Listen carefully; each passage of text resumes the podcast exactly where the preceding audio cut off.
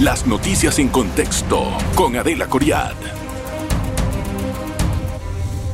Bienvenidos, gracias por estar en contexto.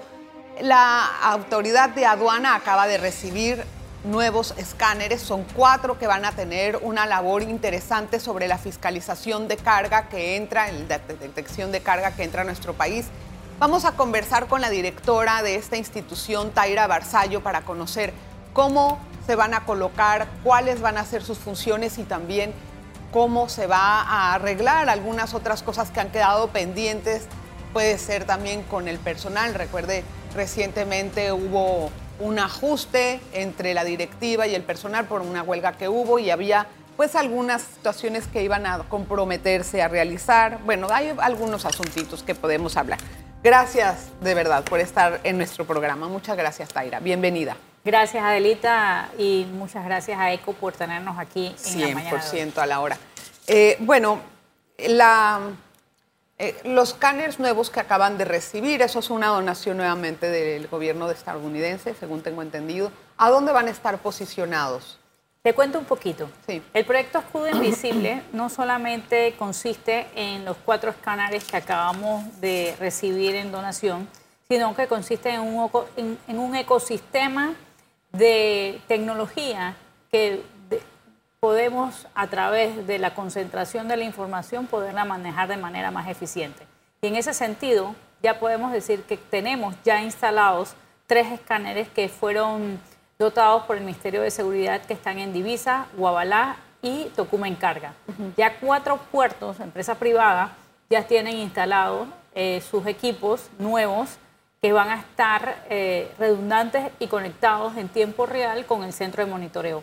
Y ahora se suman a esos siete equipos que ya están instalados los cuatro nuevos que han sido donados, los cuales van a estar instalados en la entrada y en la salida de Zona Libre de Colón, en Guavito, en Bocas del Toro y en Paso Canoa, para coayudar en el tema de la seguridad fronteriza.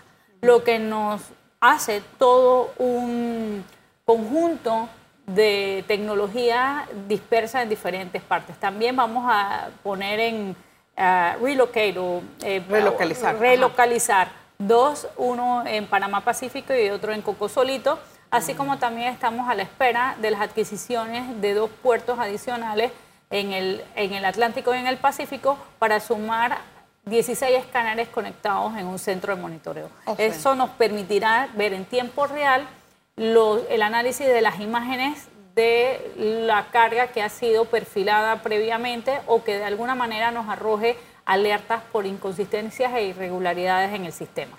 Siempre los escáneres que se instalan a la salida de zona libre, por alguna razón u otra, luego no funcionan, los sacan. O sea, no es fácil controlar el contrabando en el país. Es una tarea muy, muy, muy ardua, porque tenemos claro de que estamos hablando de crimen organizado. Así es. Entonces, eh, la pregunta es cómo vamos a garantizar la continuidad de esos escáneres y darles el mantenimiento para que no se dañen o no se queden sin servicio, ¿no? Estamos frente a un ecosistema, no estamos sobre, sobre un, proyecto que solamente consiste en escáneres. Ese ecosistema nos permite tener también en el centro de videovigilancia eh, imágenes de cámaras que están alrededor de todo el territorio nacional que nos permite mantener la seguridad perimetral y también tener toda una fiscalización y transparencia de todo lo que sucede dentro de las áreas en donde están los aforos y donde están las áreas en donde se van a realizar esos escáneres. Lo que nos permite evitar, prevenir y, por supuesto, en, en, caso de que tengamos alguna irregularidad, alguna situación, tener las evidencias necesarias para poder judicializar cualquier situación. Claro que hablando de cámaras, ¿no? Siempre uno se pone a ver cuáles son los puntos más sensitivos para poner una cámara. Le pregunto, en el aeropuerto de carga de Tocumen, ¿ya hay cámaras? Correcto. ¿Sí? ¿Están funcionando en el aeropuerto de carga? Están funcionando en el centro monitoreo. Pero lo vemos ¿qué cámaras son las que hay dentro del aeropuerto de cámara, de, carga, perdón? Los lugares no te lo puedo decir porque no, no, por obviamente no, pero es una situación. pero ¿Cuándo se instalaron esas cámaras? Tenemos aproximadamente dos meses de ya tener eh, instalada. ¿Es nuevo entonces? Es nuevo, claro, porque todo, todo forma parte del proyecto Escudo Invisible. Y en el proyecto Escudo Invisible se incluye Tocumen Carga, se incluye Guabalá, Divisa, los las cuatro instalaciones de los nuevos escáneres, así como los lugares de las empresas privadas que mm. han participado y que participan en este proyecto. Interesante que hayan puesto las cámaras ahí después de tantas décadas de que en ese lugar nadie ponía cámaras. ¿Qué han perfilado esas cámaras? ¿Cuáles han sido los resultados en estos dos meses? En estos dos meses estamos en el proceso de instalación y el proceso de alineamiento de todo lo que son las nuevas metodologías, los nuevos procedimientos y los nuevos protocolos para la revisión de la carga y eventualmente cuando ya el Ministerio de Salud nos apruebe la puesta en funcionamiento de los equipos de escáneres por el tema de la radiación, entonces por supuesto van a estar instalados. Cualquier irregularidad que hoy por hoy se pueda evidenciar en el área o se reporte, tenemos eh, los equipos necesarios para poder buscar en bitácora y poder eh, buscar estas imágenes necesarias. Vamos a tratar de decir que ya tiene usted ahí las cámaras. ¿Cuál va a ser el resultado como, como aduana? Además de lo que me ha contado, obviamente, pero entonces, ¿qué podemos evitar de contrabando ya cuando tenemos ese, ese equipo instalado? El ecosistema nos va a permitir no solo prevenir el contrabando, sino nos va a, a triplicar, vamos a decir, en un 150% todo lo que son las incautaciones, todo lo que son las irregularidades de carga no manifestada, porque todo va a estar entrelazado a través de los tránsitos internos, por el seguimiento y la trazabilidad que le vamos a dar a la carga terrestre, que va a estar conectada a los módulos de análisis de riesgo y que nos van a permitir incluso eh, verificar que en efecto, por ejemplo, el contenedor coincida con el, con, el, conductor, con el vehículo, eh, a través de todo el territorio nacional y que incluye Tocumen Carga. En los puertos, por lo general, eh, los dueños de puertos no están interesados en ningún tipo de inspecciones. Ellos mueven contenedores, esa es su, su, práctica. Todo eso ha variado. Bueno, eh, lo que pasa es que, ¿qué porcentaje de la carga de contenedores va a pasar por el escáner? Antes era un 2%, ahora... El, el porcentaje es mínimo porque depende del perfilamiento. Por Panamá pasan 8.4 millones de contenedores al año, por lo tanto, eh, mm, es irreal considerar que vamos a escanear el 100% de la carga. Lo que sí vamos a escanear y vamos a perfilar son aquellas cargas que tengan eh, las condiciones de análisis de riesgo que señalen que tienen algún riesgo. Y en ese sentido nos coayudamos de eh, el intercambio de información a nivel interinstitucional, el intercambio de inteligencia a nivel internacional y por supuesto nuestros analistas de riesgo que de alguna manera tienen varios labores. Una, prevenir que ingrese al territorio nacional mercancía de contrabando o no manifestada. Y también evitar que transite por nuestro territorio mercancía como sustancias ilícitas, materiales de doble uso, eh, eh, defendamos todo lo que es la fauna y la, vida silvestre. Y para eso se requiere información. Y este ecosistema que nos da el centro de monitoreo nos permite tener un repositorio de información de data mining que nos permita utilizar toda la información anterior, durante y posterior que ingrese a ese ecosistema para poder perfilar de manera más eh, clara y más eficiente los mismos. Tengo que hacer una pausa, Taira. Vamos a regresar con más hoy con la directora de aduana. Por favor, no se vaya, hay muchos otros temas que tenemos que conversar. En breve regresamos con En Contexto. Gracias por continuar en sintonía del programa. bueno, licenciada Taira, también antes de venir a sentarme con usted, hice una pequeña investigación con algunas personas que tramitan en aduana. Las quejas, por lo general, es que hay en, la, hay en los trámites administrativos internos bastante burocracia y muchas veces falta de personal calificado para diferentes, eh, digamos, perfilamientos. No, no son perfilamientos, son como tipificación del arancel, del producto que se va a traer, eh, porque lo hacen mucho a cuestión subjetiva dice, no, este no puede ser de este arancel, tiene que ser de otro, eh, pero si quieres que sea del más bajo arancel, entonces podemos ver cómo lo podemos arreglar. cosas que llevan a la corrupción. Y yo creo que eso no es ajeno para usted. A mí me gustaría entender cómo se va a solucionar eso, porque hay muchos trámites, o sea, personas, agentes aduaneros que se están quejando de ese problema. Si se quejan de ese problema, tienen que denunciar el problema. lo que Mientras nosotros no recibamos denuncias de casos de corrupción o de casos de extorsión o de solicitud de coima, no es tanto eso. No, está en, en, las páginas amarillas. Le voy a explicar.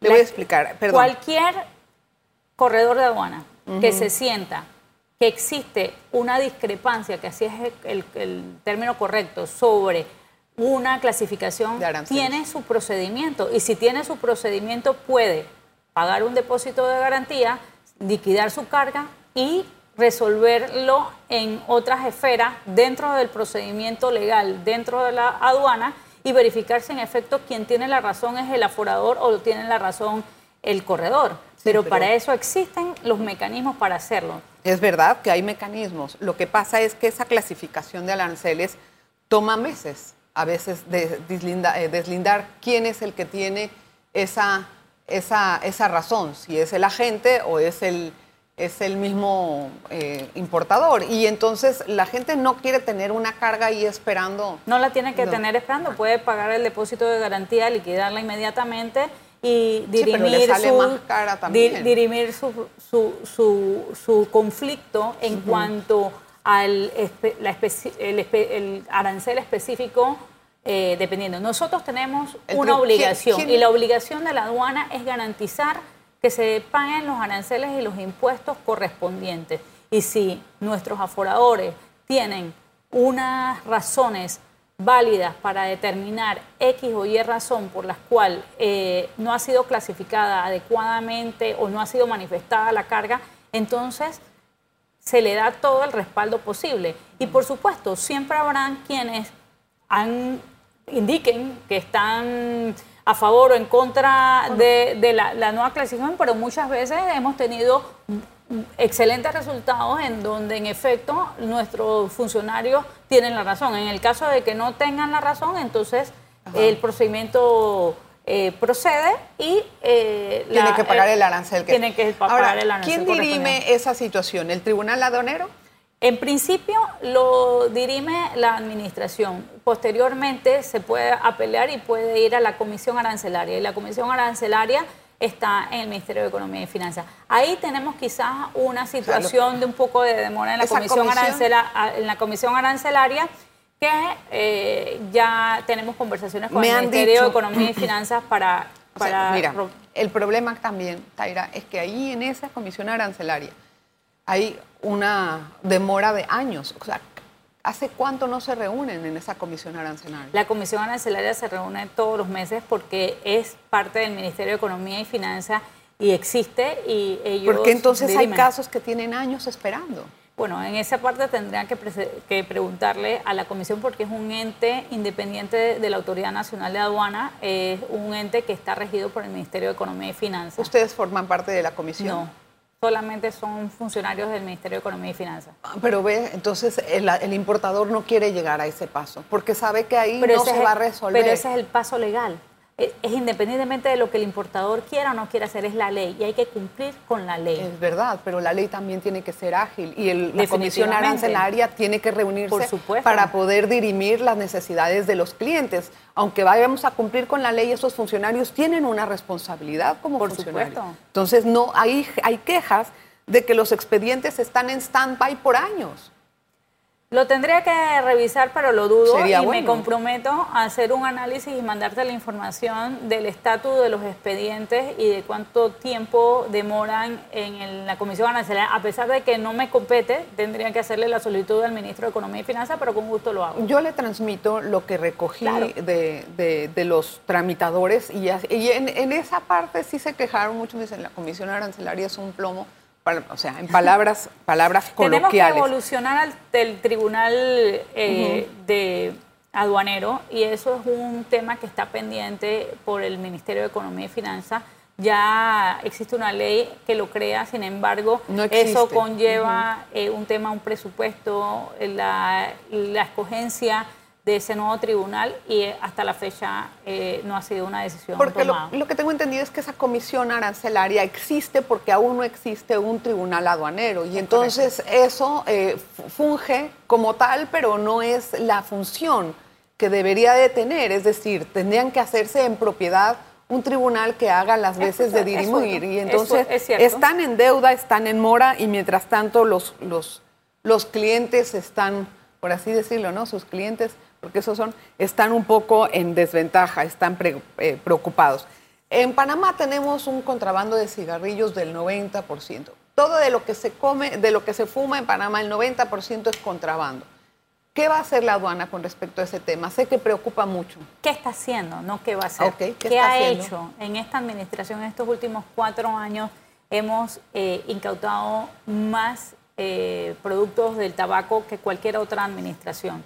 Hemos remitido más de 23 casos al Ministerio Público que están siendo dirimidos en esa esfera y eh, estamos cometiendo. Solamente el viernes pasado en la zona occidental, en Chiriquí, incautamos una carga de, de mm, cigarrillo de contrabando de 600 pacas, aproximadamente un valor de 450 mil eh, balboas. Adicionalmente, con los escáneres, con el proyecto Escudo Invisible y con toda la tecnología vamos a poder darle una mejor trazabilidad a la carga, a lo que entra y sale de la zona libre de Colón y lo que transiste en nuestro territorio. Pero con, ese esfuerzo que han hecho, porque usted me está hablando de un trabajo que ya se está efectuando, aún así no estamos pudiendo con el 90% del contrabando de cigarrillos. Existe mucho contrabando al detal, eh, pero eso no significa que las grandes... Eh, cantidades de contrabando, estamos hablando de, cientos de cajas de, cigarrillos, estas no hayan sido incautadas. Eh, seguimos haciendo operativos interinstitucionales porque esta no es una lucha solamente de la aduana, es una lucha interinstitucional. Hacemos operativos con los municipios, hacemos operativos con el Ministerio de Salud, en donde peinamos diferentes áreas como Caledonia, como las avenidas centrales de, las ciudades más importantes del país, para ir eh, sacando, sobre todo de las abarroterías y de, lugares populares, estas mercancías. Esas son ya asuntos de micro, como que dice microtráfico. Pero también estamos trabajando con el Ministerio Público. Y estamos trabajando con el Ministerio Público para llegar hasta las raíces de las organizaciones criminales que se dedican a la distribución y al tránsito de estas mercancías dentro de nuestro territorio. Vamos a hacer una segunda pausa. Taira, gracias. Gracias. No se vaya. Vamos a regresar enseguida. En breve regresamos con En Contexto. Gracias por continuar en sintonía. Taira Barzallo hoy responde a las preguntas de En Contexto. Ah, es directora. Eh, las recaudaciones de la aduana en cuanto a el trabajo que se está haciendo, ¿han aumentado o no? Porque antes se recaudaba más de 1.700 millones, ¿no? Ahora, ¿en cuánto está? Nosotros hacemos el cálculo en base al 2019, porque por supuesto vivimos una pandemia en el año 2020, 2021 que requiere una recuperación. El año de referencia, correcto. El año de referencia. Y hoy por hoy tenemos un 18% aumento a, lo, a, comparación del año 2019 en lo que va el primer semestre del año 2023, lo que evidencia una clara recuperación en la recaudación. Sin embargo, también tenemos que entender que han entrado leyes especiales y exoneraciones que también, independientemente del esfuerzo que haga aduana por el cobro eh, adecuado de los aranceles, también hay muchas normas especiales y eh, concesiones que ha dado el gobierno nacional, por ejemplo, los productos de limpieza, los productos en primera necesidad, los tratados de libre comercio y algunos otros otras leyes especiales que de alguna ah, manera golpean la recaudación, pero también consideramos que es significativo el bache que hay en, el, en, en lo no manifestado y en lo irregular. Y con este sistema que tenemos que de, control y, vigilancia, esperamos recaudar 100%, 150% más. ¿Y eso se tiene que ver reflejado Por supuesto, en el año 2024. Hasta el otro año, o sea que este año, este ¿cuánto vamos a tener? Porque cada uno de esos procesos va a llevar un debido proceso para poder pagar las multas, pagar los impuestos y eso tiene un tiempo. Entonces, no es inmediato, sino que es un proceso que va a aumentar la cantidad de procesos que tenemos en la Autoridad Nacional de Aduanas y por ende las recaudaciones. Eh, con respecto a la huelga, se acuerda que hubo una huelga, pero que la solucionó, sacó adelante eso, pero hizo unas promesas a los funcionarios. Yo quiero saber, ¿han recibido su bono de autogestión los funcionarios de aduana y la prima de antigüedad?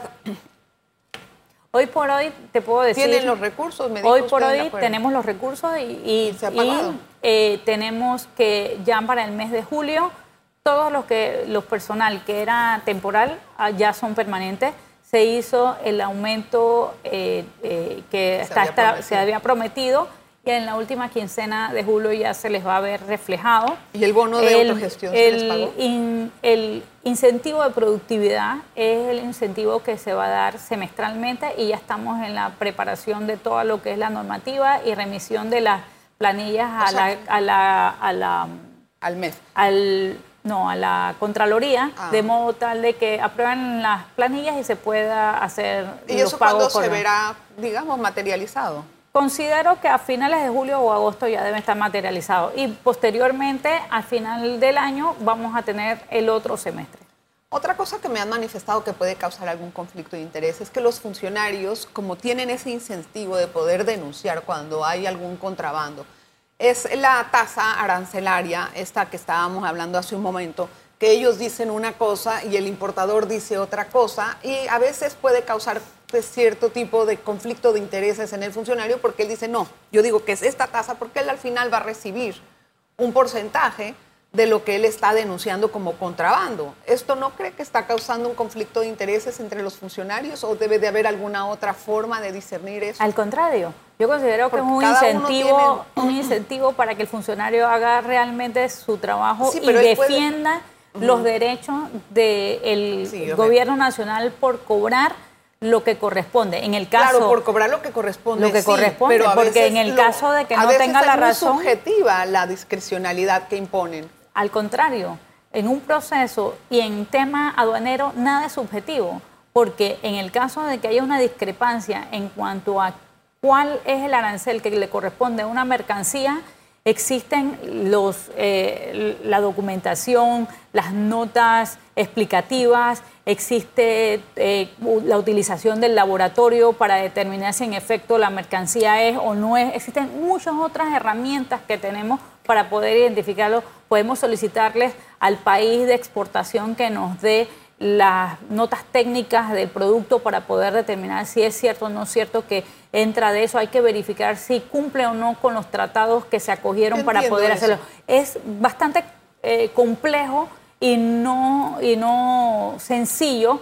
Y eh, lo cierto es que transversalmente tenemos que luchar contra la corrupción. No, obviamente. Y para eso. Eh, nadie dice que no, pero sí hay. Bueno, yo prefiero, yo que prefiero que, se vaya a una discrepancia a que el importador y el, y el funcionario se vayan a un acuerdo bueno, pues corrupto. que acaba de, y si eso, ocurre, entonces hay dos partes. Está el corruptor y, el corruptor. Bueno, nosotros vamos a tener ahora toda una serie de tecnología que nos va a dar una evidencia porque se va a la información va a poderse entrelazar y podemos verificar entre lo manifestado y lo declarado cómo, cómo se produce y eso nos va a dar a través de la inteligencia artificial información de las conductas de los importadores y poder verificar con auditorías posteriores si en efecto lo que se liquidó fue lo que se Tengo una última pregunta, por ejemplo, ¿cómo usted puede evitar que haya corrupción o coimas con los mismos funcionarios de aduana y qué tecnologías está empleando, no tecnologías, pero cómo está capacitándolos, si lo puede responder en breves preguntas, en breves respuestas. Uno, eh, a través de los procesos tecnológicos que estamos implementando y la digitalización de los procesos, cuando hay documentos falsos, que se da muy, muy a menudo, esos documentos no van a poder identificarse con la transacción y nos va a dar alerta. Eso es un caso muy claro. Pero y por supuesto, si el funcionario permite que, que salga o entre eh, una mercancía que tiene un documento falso porque no lo revisó, ahí ya tienen consecuencias. y así sucesivamente. Y en la medida en que, en que todo eso se vaya increciendo y no, se vaya evidenciando en cuál lugar o, qué funcionario coinciden Con muchas inconsistencias, por supuesto, que habrán que eh, implementar medidas disciplinarias enérgicas para evitar situaciones como esa. Le deseo mucha suerte. Es un trabajo duro, es difícil, es un toro bien difícil de acarrear, pero gracias por estar acá. Estamos comprometidos, estamos con un personal empoderado, capacitado y que estamos seguros que vamos a cumplirle al país. Gracias, Taira, muy amable, de verdad. Gracias por estar con nosotros. Gracias a usted por su atención. Las noticias en contexto con Adela Coriad. Revive este programa entrando al canal 1 de BOD de Tigo.